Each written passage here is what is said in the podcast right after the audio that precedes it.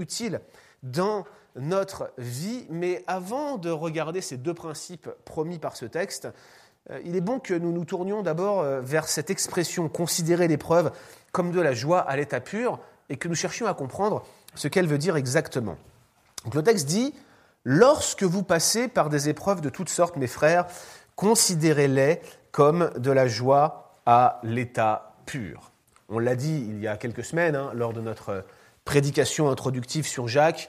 Jacques parle à des chrétiens, il les appelle mes frères, des chrétiens d'arrière-plan juifs très probablement, mais des chrétiens quand même, des membres d'une église. Et apparemment, ces chrétiens passaient par bien des difficultés, des euh, épreuves. Et euh, pour qualifier la source de leur épreuve, Jacques utilise un terme, un terme ambigu, le terme peraismos, peirasmos pardon, en grec, qui peut euh, avoir deux sens. Et c'est pour ça que je m'arrête sur ce terme grec particulier, parce que c'est important qu'on le souligne. Le mot peirasmos peut avoir le sens de tentation, mais il peut aussi avoir le sens d'épreuve. Tentation dans le sens d'incitation intérieure au péché, la tentation au péché, ou l'épreuve, c'est-à-dire des circonstances extérieures euh, qui nous accablent. Les deux sens sont possibles, mais le sens qui est utilisé dans notre texte va forcément presque toujours être dépendant de son contexte. Alors, peirasmos, c'est un terme qui est très répandu dans la Bible, et dans certains contextes, l'usage est très clair. Par exemple, quand Luc, chapitre 4, verset 13, utilise ce mot euh, pour décrire l'activité de tentation du diable envers Jésus, ce n'est pas très compliqué. Le sens du mot ici, c'est tentation. Mais d'autres textes euh, sont moins évidents. Par exemple, dans la prière du Notre Père, je vous rappelle qu'on a une série en cours sur Coram Deo euh, sur cette prière du Notre Père. Ici, peraismos, bah, on ne sait pas vraiment ce que ça veut dire. Est-ce que Jésus nous encourage à prier ne nous induit pas en tentation? Ou est-ce qu'il veut dire ne nous conduit pas dans un sentier d'épreuve? Traditionnellement, c'est compris comme la tentation, comme le péché, ne nous, ne nous conduit pas à être tentés, mais de plus en plus de spécialistes estiment que la prière vise à demander à Dieu de nous préserver euh, de l'épreuve. Personnellement, je pense que dans le contexte du Notre Père, c'est la tentation qui est en vue, mais sachez qu'il y a des discussions parce que ce mot est ambigu. Alors, qu'est-ce que ce terme veut dire dans notre texte? Quel est le sens de peraismos ici? Est-ce qu'il faut considérer ces épreuves ou ces tentations comme un sujet de pure joie eh bien, je pense que le contexte fait clairement euh, référence ici à l'épreuve euh, externe, pas à la tentation, notamment parce qu'au verset 3, il va utiliser un mot synonyme, dokimion, on y vient dans quelques instants, mais qui lui, clairement, fixe le cadre et va vous permettre de comprendre que ce texte parle d'épreuve. Pas compliqué. Mais euh, ce qui est ambigu, c'est que Jacques va utiliser peirasmos un peu plus loin pour désigner la tentation. On dirait qu'il fait exprès de jouer sur l'ambiguïté du terme. Alors je pense que c'est probable qu'ici il ait les épreuves en vue, mais il veut garder en tête que les tentations sont aussi une forme d'épreuve, et même si ce n'est pas le sens premier, il veut montrer quelque part que probablement il y a ici ce double sens, même si c'est bel et bien les épreuves par lesquelles il passe, qu'il veut souligner ici. Il faut garder en tête donc que Jacques va utiliser ce langage pour parler des épreuves au sens large, et ça inclut les tentations récurrentes dont on peut avoir du mal à se débarrasser. Vous savez, John Bunyan, euh, l'auteur du Voyage du pèlerin, lui aussi réformé baptiste, euh, a, euh, est passé par une, espèce de, dépression spirituelle d'environ deux ans et demi, trois ans, après avoir cru qu'il avait renié le Christ. Pendant plusieurs années au début de sa conversion, il avait une pensée, une tentation persistante de renier le Christ qui lui était comme soufflé dans l'oreille. Et un jour, il a dit qu'il s'en aille s'il le veut. Et le jour où il a dit ça, ça a été le point de départ d'une longue dépression qui l'a conduit dans les affres du doute, il pensait avoir apostasié. Il raconte ça dans son livre Grâce abondante pour le pire des pécheurs, qui a été traduit en français en fait, et qui est disponible, je crois, chez Sator, aux éditions Sator. Excellent ouvrage Mais vous voyez que la tentation par laquelle passait Bunyan était une véritable épreuve qui a marqué sa vie, sa grande épreuve du début de la vie chrétienne contre laquelle il devait lutter. Donc Peirasmos, probablement des épreuves, mais gardez en tête que peut-être une certaine forme de tentation est sous-entendue ici. Quelles étaient les épreuves que, les lecteurs de Jacques enduraient? Bah, on l'a dit il y a quelques semaines, il y avait sans doute une forme de persécution religieuse puisqu'ils étaient traînés au tribunal à cause du nom de Christ. On voit ça au chapitre 2, on y sera dans quelques semaines. Mais ce n'est pas tout. La lettre de Jacques euh, fait de nombreuses références à la pauvreté. C'est un thème central euh, de l'épître de Jacques et euh, il indique clairement à plusieurs reprises que la majorité de ses lecteurs sont pauvres et qu'ils sont oppressés par les riches. Mais à mon avis, ici, il y a un principe général que Dieu veut leur donner, c'est comme un préambule à l'ensemble de son épître, il veut parler de toutes les épreuves, même les plus insignifiantes, qu'ils peuvent rencontrer dans leur vie chrétienne. Et il leur dit donc de les considérer, ces épreuves, comme de la joie à l'état pur. J'insiste bien sur cette traduction qui est probablement la plus juste par rapport à l'original et qui a son importance. Qu'est-ce que Jacques veut dire lorsqu'il leur dit de considérer leurs épreuves comme de la joie à l'état pur? C'est surprenant quand même comme formulation, vous en conviendrez. Peut-être faut-il commencer par ce qu'il ne veut pas dire. On va peut-être commencer par là. Jacques ne dit pas que vos épreuves vont automatiquement produire de la joie en vous. Autrement dit, chaque fois que tu es éprouvé, à chaque fois, tu vas automatiquement éprouver de la joie. Non, ça ne marche pas comme ça. D'expérience, d'ailleurs, vous euh, le savez, euh, ça ne marche pas. Généralement, quand on est éprouvé, la joie, ce n'est pas la première chose qui nous vient, n'est-ce pas? Mais c'est plutôt une exhortation à les considérer comme telles, à, changer de perspective, à porter notre regard sous euh, un angle différent, à ne pas s'arrêter à la blessure, à ne pas s'arrêter à l'amertume, à ne pas s'arrêter à la souffrance associée à l'épreuve. Ça ne veut pas dire non plus que nous sommes appelés à rechercher activement la souffrance et l'épreuve. Alors ça peut vous paraître tomber sous le sens. Et je crois que pour nous tous croyants du XXIe siècle, occidentaux, c'est assez évident. Mais ça n'a pas toujours été le cas dans euh, les trois premiers siècles de l'histoire de l'Église, avant que le christianisme devienne une religion officielle, eh bien, euh, la glorification de la souffrance et du martyr était centrale à la vie de l'Église. Vous avez un auteur qui s'appelle Ignace d'Antioche, qui était l'un des ce qu'on appelle des pères apostoliques, puisqu'il est mort en martyr il a été euh, mis à mort pour sa foi à Rome en 107 après Jésus-Christ. Il a écrit de nombreuses lettres dans lesquelles il considère la mort souffrante en tant que chrétien comme une forme de conformité à Christ, comme une forme de sanctification, comme un sacrifice à rechercher. Il, compare notamment le, le, martyr de la foi aux grains de blé qui sont moulus pour être pris dans la Sainte Seine. Vous voyez donc il compare le martyr, il glorifie le martyr, il glorifie l'épreuve et la souffrance et il laisse entendre aux chrétiens du premier siècle que la voie par excellence, c'est de rechercher le martyr, de rechercher la souffrance, de rechercher l'épreuve. Mais ce n'est pas du tout ce que dit Jacques ici. Qu'est-ce que dit Jacques? Quelle est euh, cette joie dont il parle? Eh bien, l'arrière-plan le plus probable aux paroles de Jacques ici, ce sont les paroles de Jésus lui-même dans le sermon sur la montagne. Et je pense, je postule, et je, crois que la plupart des spécialistes aujourd'hui seraient d'accord avec ça, derrière cette exhortation de Jacques des versets 2 à 4, nous avons les paroles de Jésus dans le sermon sur la montagne. Versets 11 et 12, Matthieu 5, versets 11 et 12. Heureux serez-vous lorsqu'on vous outragera, qu'on vous persécutera, qu'on dira faussement de vous toutes sortes de mal à cause de moi. Réjouissez-vous et soyez dans l'allégresse, parce que votre récompense sera grande dans les cieux, car c'est ainsi qu'on a persécuté les prophètes qui ont été avant vous.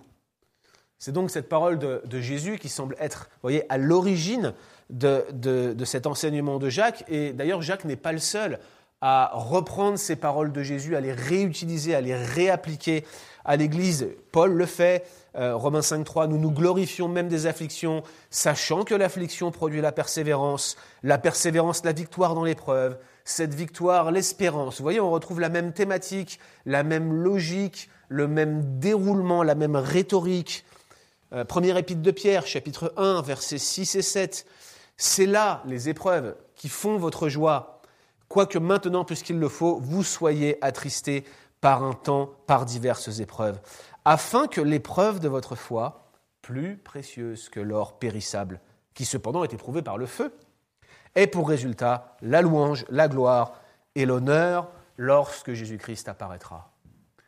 Donc ce n'est pas une exhortation isolée, ce n'est pas un thème isolé. Pierre l'utilise, Paul l'utilise, Jacques l'utilise et probablement ils construisent cet enseignement, cette exhortation sur la base des enseignements même de Jésus dans le sermon sur la montagne. Or, chers amis, la joie dont parle Jésus, dont parlent Jacques, Paul et Pierre, elle n'est pas instantanée, elle n'a rien à voir avec la joie des philosophes grecs qui était courante à l'époque euh, où ils écrivaient cette lettre, vous savez, un espèce de détachement. On s'en fiche, c'est pas grave, tout ce qui nous arrive ne nous affecte pas. On peut retrouver ça aujourd'hui dans les philosophies orientales, comme, euh, ou même les, religions orientales comme le bouddhisme, où on se détache des circonstances, on n'y prête plus attention, on ne se laisse pas affecter par elles. C'est pas vraiment cela, c'est plutôt une joie sincère, profonde, mais qui ne dépend pas des circonstances, qui est directement associée à l'œuvre de Christ en notre faveur et surtout à la perspective de son retour, à l'enjeu de la résurrection d'entre les morts et de toutes les promesses qui y sont associées. C'est cette joie profonde qui se focalise sur les promesses de Christ, qui place sa confiance et qui nous remplit d'espérance et une perspective joyeuse le fait de considérer ces épreuves, euh, les épreuves par lesquelles nous passons comme une occasion de joie, c'est porter un regard de foi sur elles. En fait, en fait ce n'est pas vraiment, euh, je dirais, exploser de joie, exulter de joie, c'est plutôt considérer non pas l'épreuve, mais regarder à travers l'épreuve pour voir ce vers quoi l'épreuve va nous apporter et comprendre que l'épreuve est juste un moyen pour un but. Elle va nous amener quelque part. Voilà l'exhortation que Jacques nous donne dans les quelques versets qui commencent son épître. Mais vous savez, vous savez vous-même que ce n'est pas, pas naturel, ce n'est pas inné. Quand on passe par l'épreuve, il est, il est très difficile de, euh, passer, de penser à autre chose qu'à la souffrance qu'elle occasionne. Jacques le sait et il veut vraiment donner à ses lecteurs deux principes deux principes qui vont servir à considérer l'épreuve comme une joie pure. Le premier principe, c'est considérer le fruit de l'épreuve. Le deuxième principe, c'est de considérer la finalité de l'épreuve. Et on va regarder ces deux principes ensemble. Premier principe, donc, verset 3, considérer le fruit de l'épreuve. C'est ce qu'il dit donc au verset 3. Vous savez que l'épreuve de votre foi produit la patience ou la persévérance. Et ce que dit Jacques ici, c'est que les épreuves des croyants se focalisent en réalité sur leur foi. Toutes les épreuves que vous expérimentez sont une épreuve de votre foi. Et qu'une foi éprouvée de la sorte produit du fruit, la patience ou la persévérance. La patience ou, la persévérance? Bah, Le terme original euh, n'est pas si tranché, hypomoné, euh, c'est un terme très répandu dans la littérature grecque, il n'est pas très compliqué à saisir. Il désigne la capacité à tenir bon, à tenir euh, ferme face aux difficultés, et il est utilisé dans plein de contextes différents. Et à vrai dire, la patience ou la persévérance, bah, ça se prête bien à, ces, contextes-là. D'ailleurs, les deux notions, euh, elles, elles, avancent main dans la main. C'est difficile d'être persévérant si vous n'êtes pas patient. C'est difficile d'être patient si vous n'êtes pas persévérant, n'est-ce pas? Une patiente persévérante, une patiente persévérance plutôt, ça semble être un tout. L'idée, c'est celle, euh, euh, c'est cette notion de, veiller, vous voyez, une caractéristique du chrétien qui veille euh, activement. Jésus utilise une expression d'ailleurs métaphorique pour parler de, ce, de ce style de persévérance, de ce style de patience. Il dit que vos reins soient sains et vos lampes allumées. Vous voyez cette expression-là? Au premier siècle, on portait des espèces de longues tuniques, là, euh, très amples. C'était le vêtement qu'on portait presque tout le temps. Et lorsqu'on s'apprêtait à partir, eh bien, on mettait une ceinture au niveau des reins pour que la tunique ne flotte pas et qu'on puisse aisément marcher avec. Jésus leur dit que vos reins soient sains, soyez prêts, ayez vos lampes allumées comme si vous étiez prêts à partir de nuit.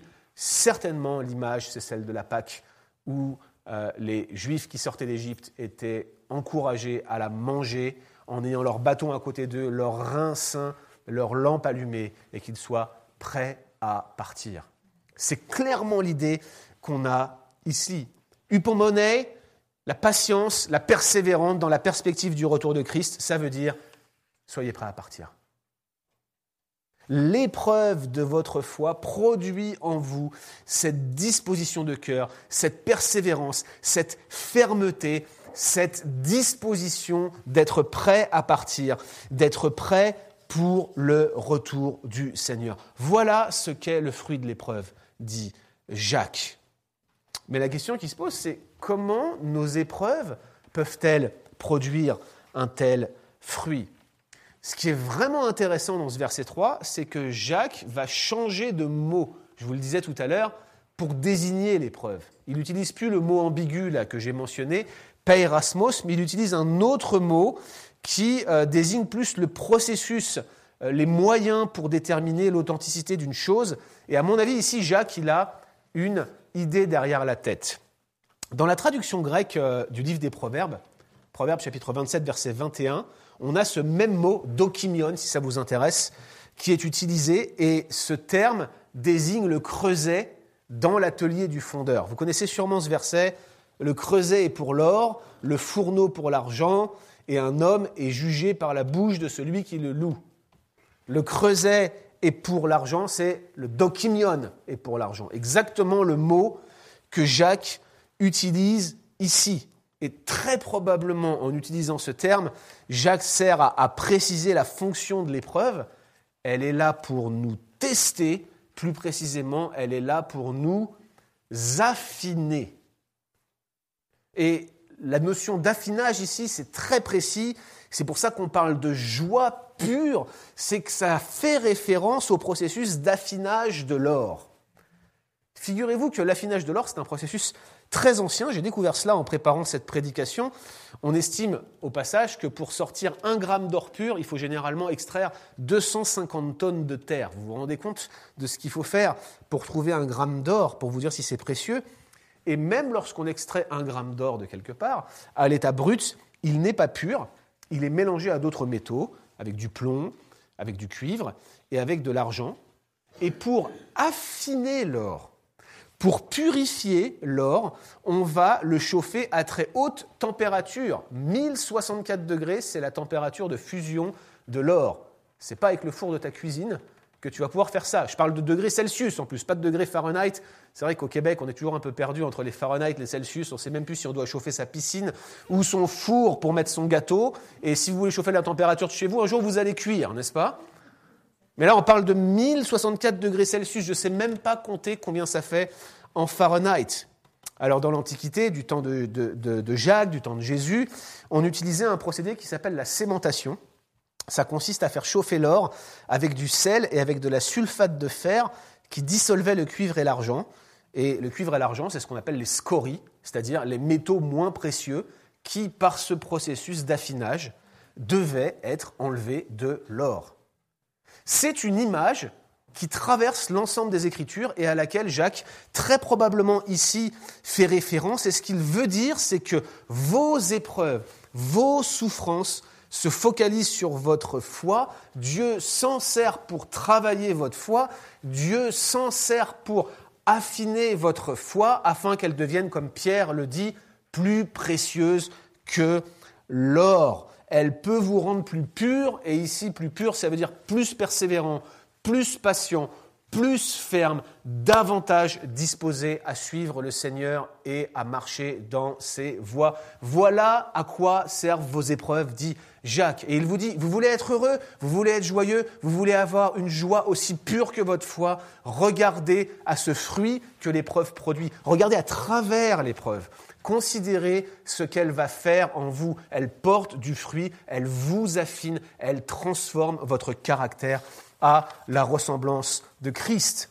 C'est le premier principe que Jacques donne. Considérez le fruit de l'épreuve.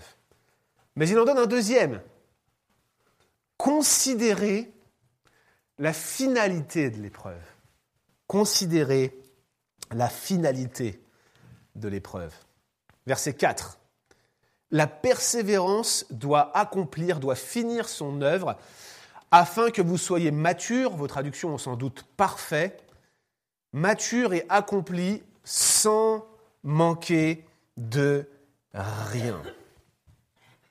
Le fait que l'épreuve produise du fruit en nous et affine notre foi, ça devrait euh, nous réjouir, ça devrait nous rendre davantage persévérants et mieux disposés à suivre Jésus, n'est-ce pas?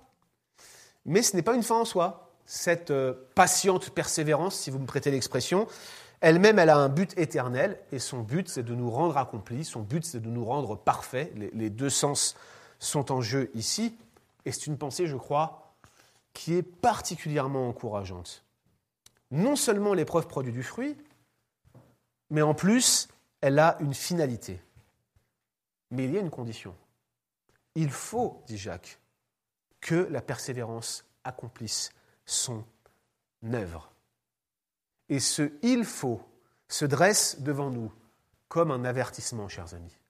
Un avertissement que la parole de Dieu nous donne, me donne, vous donne et vous donne à tous qui nous suivez sur Internet aujourd'hui. Un avertissement qui nous dit la chose suivante. Attention de ne pas court-circuiter notre persévérance. Attention de ne pas court-circuiter notre persévérance. En disant qu'il faut, c'est un impératif, il faut que la patience accomplisse son œuvre, eh bien Jacques reconnaît qu'il est possible qu'elle ne le fasse pas. Il est possible que dans l'épreuve, les croyants ne réagissent pas de la bonne manière. Il est possible que dans l'épreuve, ils ne laissent pas mûrir le fruit de l'épreuve, la persévérance. En d'autres termes, l'épreuve n'affine les croyants que s'ils y répondent de la bonne manière. Les chrétiens doivent laisser la persévérance accomplir l'œuvre prévue, autrement l'épreuve ne leur sera d'aucun bénéfice, pire, elle pourrait leur être fatale. C'est un avertissement solennel que donne Jacques. Et il pointe ici vers notre responsabilité. Vous voyez, c'est assez incroyable cette balance parfaite entre la souveraineté de Dieu qui, qui implicitement dans ce texte dirige l'épreuve et de l'autre notre responsabilité de nous soumettre aux résultats que produit l'épreuve. Nous sommes confrontés face à ces fruits. Peut-être vous vous demandez comment peut-on court-circuiter notre persévérance? À vrai dire, l'ensemble des exhortations de l'épître de Jacques traite de ce sujet. Comment le chrétien peut réagir convenablement quand il souffre, euh, quand il doute, quand il est oppressé, quand il est tenté, quand il est en conflit avec un frère ou une sœur. C'est une succession d'exhortations pratiques qui vont dans ce, dans ce sens-là, dans cette direction-là. Et je ne suis absolument pas surpris que Jacques commence avec cette exhortation très générale. C'est normal. Vous connaissez bien euh, ce schéma, n'est-ce pas? Vous savez vous-même combien nous sommes prompts à sombrer dans l'impatience, dans la colère ou dans l'amertume lorsque nos circonstances se retournent contre nous, notre inclination naturelle, c'est de considérer l'épreuve comme une ennemie, n'est-ce pas? Notre inclination naturelle, c'est de voir les souffrances, de voir l'épreuve, même de les voir arriver de loin et de se dire Oh, j'ai un gros problème qui arrive, voici mon ennemi qui est en chemin pour me rencontrer. Et vous le connaissez, ce schéma. D'abord, vous en voulez à vos circonstances. Hein? Ensuite, votre aigreur gangrène l'ensemble de vos émotions. Et lorsque l'amertume a fait toute son œuvre et qu'elle l'a accomplie parfaitement, vous finissez par lever le poing en regardant au ciel et de blâmer le maître de vos circonstances comme si c'est de sa faute si vous souffrez présentement. Voilà ce que l'épreuve peut faire. Toutes les fois où nous laissons l'amertume nous contrôler, toutes les fois où nous refusons de pardonner, toutes les fois où nous choisissons la vengeance, toutes les fois où nous nous réfugions dans le péché comme un exutoire, toutes les fois où nous n'accueillons pas l'épreuve comme une occasion de persévérer, nous levons le poing au ciel et nous regardons Dieu d'un air vengeur en lui demandant tout simplement pourquoi tu m'as fait ça à moi? Eh oui, c'est un schéma classique. Et si j'en parle si bien, c'est parce que je le connais bien. Et je sais que vous le connaissez vous aussi. Mais lorsque nous accueillons l'épreuve comme une amie envoyée par Dieu pour nous faire marcher de progrès en progrès, nous laissons la persévérance accomplir son œuvre. Et vous savez que toutes les fois où vous faites cela, la paix inonde vos cœurs. C'est cette joie pure et affinée à l'image de l'œuvre que Dieu fait dans votre foi qui vient vous trouver et qui vous donne cette paix parfaite au milieu des circonstances que la parole de Dieu promet. Voilà ce que notre responsabilité peut aller chercher au sein de l'arsenal des promesses de Dieu. Jacques nous dit que le but de la persévérance, c'est être accompli sans manquer de rien. Il faut donc que la persévérance finisse son œuvre pour qu'on soit ainsi. Mais de quelle œuvre s'agit-il exactement? Alors les commentateurs sont divisés sur la question, je, parcourais cela encore ce matin. Certains pensent à une forme de justice sociale, c'est-à-dire qu'il nous rend euh, meilleurs pour notre prochain, on prend plus soin de notre prochain. Ça serait ça l'œuvre de la patience. D'autres pensent que c'est de l'intégrité morale, on devient des chrétiens plus honnêtes. D'autres pensent encore qu'il s'agit de l'amour, on aime notre prochain comme nous-mêmes, de plus en plus. Mais à mon avis, il est peu probable que Jacques soit vraiment spécifique ici. Je pense qu'il s'intéresse plutôt à la formation du caractère des croyants, et notamment au thème central de son épître, à savoir l'obéissance à la parole de Dieu, la sagesse à l'état pur qui produit la joie. L'œuvre de la persévérance, c'est que les croyants soient mature, accompli, sans manquer de rien. Le terme qui est traduit ici par mature, c'est un thème euh, que, vous allez retrouver partout dans le Nouveau Testament.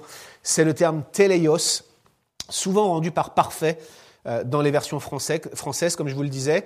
Mais dans le Nouveau Testament, le sens est plutôt celui d'accomplissement, de maturité. En fait, l'idée qui se trouve derrière, c'est celle d'un processus.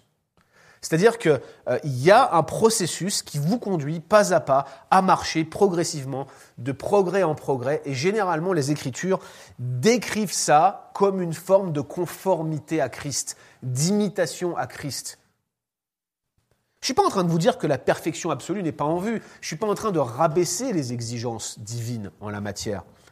C'est exactement le programme de Dieu pour nous, même, nous rendre parfaits dans la gloire. Ce que je dis, c'est que l'épreuve produit la persévérance. La persévérance, si nous la laissons faire, va façonner progressivement notre caractère. Et plus nous accueillons l'épreuve comme un moyen de devenir mature, comme un moyen de devenir accompli, plus nous croissons à la ressemblance de Christ. C'est exactement ce que dit Jésus, là encore, dans le serment sur la montagne. Je vous l'ai dit, le serment sur la montagne est derrière l'exhortation de Jacques. Il dit, soyez donc parfaits, comme votre Père céleste est parfait. Laissez-vous maturer laissez-vous affiner, laissez-vous progressivement préparer par la parole de Dieu, soumettez-vous à lui, et un jour il viendra vous prendre, et là vous serez parfait. Il vous débarrassera de vos scories. Il vous débarrassera de vos péchés. Il essuiera les larmes de vos yeux. Il vous donnera un corps nouveau après vous avoir donné un cœur nouveau. Vous serez une créature nouvelle, parfaitement consommée et complète. Vous serez cette créature parfaite à l'image de Christ et vous pourrez vivre cette nouveauté de vie qui est d'ores et déjà en vous et qui vous cause tant de tracas quand vous voulez vous y soumettre. Vous pourrez la vivre pleinement parce que plus rien ne pourra vous entraver. Vous serez parfaitement affiné. Vous serez cet or pur tel que la parole vous décrit dans l'éternité. Frères et sœurs, considérez la finalité de l'épreuve. Un jour, Christ reviendra, un jour, Christ nous prendra avec lui, il nous délivrera de ce corps de mort.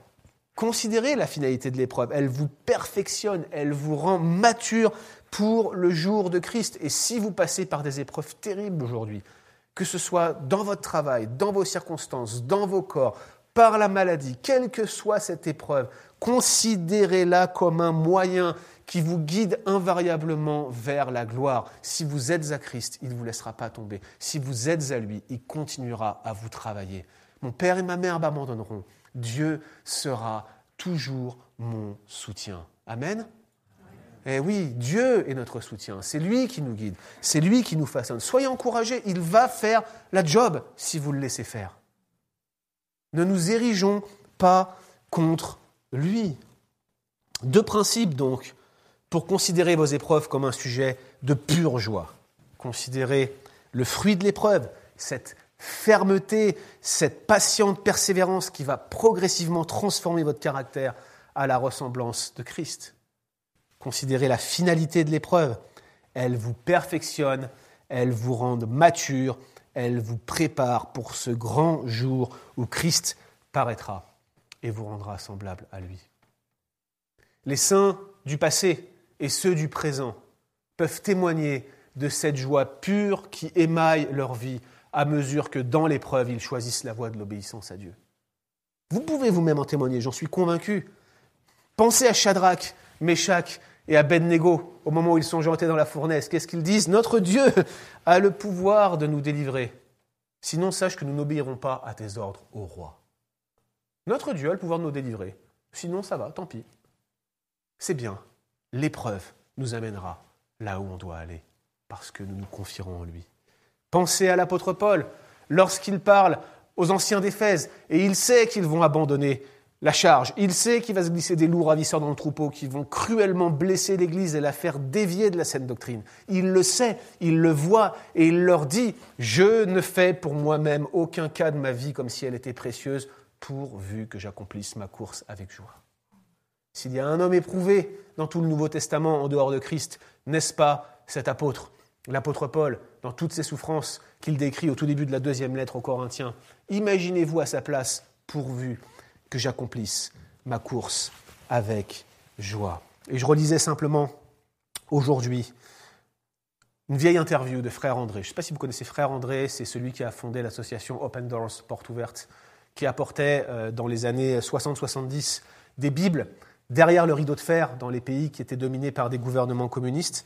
Et puis à partir des années 80, avant tout le monde, il a commencé à s'intéresser à l'islam et à euh, commencer à témoigner auprès des musulmans. Il a notamment, dans les années 90, témoigné aux actuels dirigeants du Hamas, cette organisation pro-palestinienne classée comme terroriste, anti-israélienne, etc., etc. Il donne une interview à, Christianity Today. Et alors euh, qu'il termine cette interview, la personne qui, qui l'interroge lui pose une question, une dernière question. Il lui dit, en regardant le ministère d'une vie, vous qui êtes parvenu loin à la fin de votre vie probablement, que considérez-vous comme vos plus grands succès et vos plus grands échecs? Écoutez ce que dit frère André. Il dit, j'ai eu beaucoup plus d'échecs que de succès. Frère André a dit ça. Si vous faites le même constat, soyez encouragés, c'est frère André. Tout ce que nous voulons être, c'est un outil dans la main du maître. Peu importe le succès ou l'échec. Et d'ailleurs, peut-être que ça ne devrait compter pour personne. Nous suivons notre maître. Et je crois le message sérieux que l'Église, comme son maître, finira sur une croix. Ils lui ont donné une couronne d'épines. Vous pensiez peut-être avoir un lit de rose. Mais vos épreuves sont là pour vous rappeler qu'il revient bientôt et que les promesses sont vraies et qu'il vous rendra conforme à lui. Prions. Père céleste, merci pour l'épreuve. Elle nous façonne, elle nous transforme, elle nous rend semblables à toi, elle affine notre caractère, elle nous dépouille des scories qui nous handicapent. Alors que nous marchons à ta ressemblance, elle nous rappelle à l'ordre elle nous montre notre besoin impérieux de nous tourner vers toi. Et Seigneur, elle pointe dans la direction de ton retour que nous avons tellement tendance à oublier parce que nous sommes enveloppés, environnés, balancés par cet appel du monde à penser au quotidien, à vivre au jour le jour, à nous laisser chahuter par nos circonstances. Seigneur, je te prie pour que nous puissions collectivement, en tant qu'Église aujourd'hui, regarder à travers les épreuves que tu places devant nous pour en voir le fruit, pour en comprendre la finalité et pour rester attaché à toi de toutes nos forces, de tout notre cœur, afin que notre cœur soit tout entier à toi. Conduis-nous, Seigneur mon Dieu, dans la repentance et accorde-nous ta grâce. Merci de la renouveler encore aujourd'hui. Au nom de Jésus.